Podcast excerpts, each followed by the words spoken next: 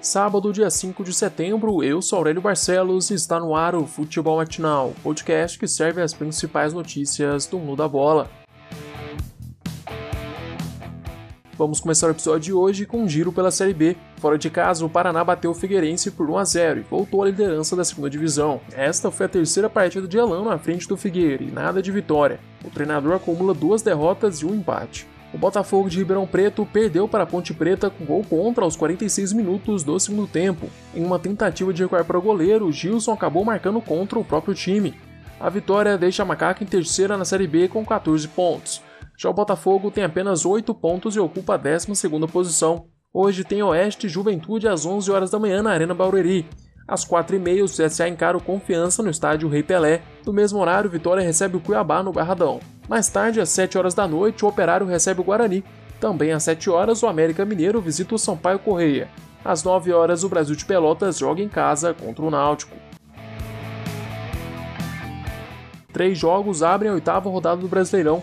Às 5 horas da tarde, o Flamengo recebe o Fortaleza no Maracanã. O goleiro titular do Mengão na partida de hoje vai ser Gabriel Batista, já que Diego Alves e César testaram positivo para a Covid-19. Bruno Henrique também será desfalque neste sábado. A boa notícia é que Domi vai ter à disposição Gerson e Gabigol. Do lado do Fortaleza, Rogério Senna não conta com Tinga e Jackson. Às 7 horas da noite, o Corinthians joga em casa contra o Botafogo. No primeiro jogo após anunciar o nome da arena, o Timão deve ir a campo com o mesmo time que enfrentou Goiás fora de casa, com Camacho, Luan e Lucas Piton nos 11 titulares. Já o Fogão vai a São Paulo sem Pedro Raul e Luiz Henrique. O ataque do time carioca deve ser formado por Calu e Matheus Babi.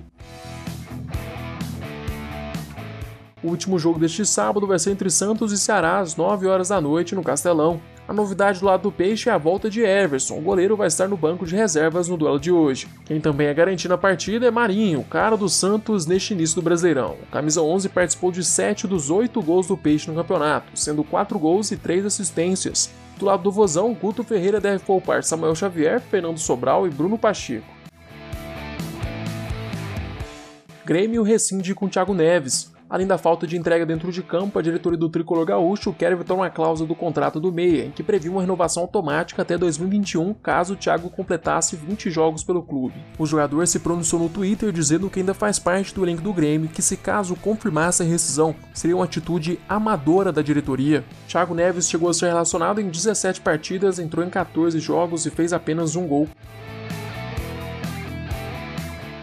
Maurício Barbieri é o novo treinador do Bragantino. O técnico de 38 anos assume o Massa Bruta após passagem pelo Flamengo, Goiás e América Mineiro. O contrato de Barbieri vai até o fim do brasileiro e será renovado automaticamente caso o Red Bull continue na Série A. O jovem treinador estreia no Brasileirão neste domingo contra o Palmeiras.